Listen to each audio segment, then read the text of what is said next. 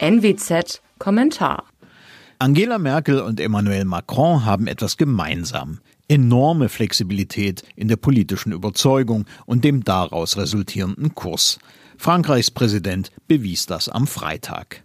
Premier Edouard Philippe musste weichen, die ganze Regierung gleich mit. Derartige Regierungsmeuchelei gehört nun in Frankreich zwar zur politischen Folklore, hier aber markiert sie eine Wende Macrons, hatte der doch den beliebten Philippe einst zum Premier gemacht, um die demokratische Rechte einzubinden.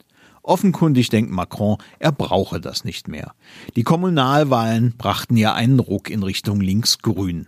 Dahin wendet sich nun auch der Präsident und spricht von Zitat ökologischem Wiederaufbau.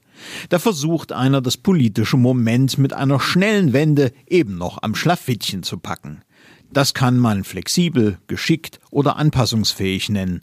Man könnte aber auch sagen, es ist opportunistisch, wetterwendisch und aalglatt.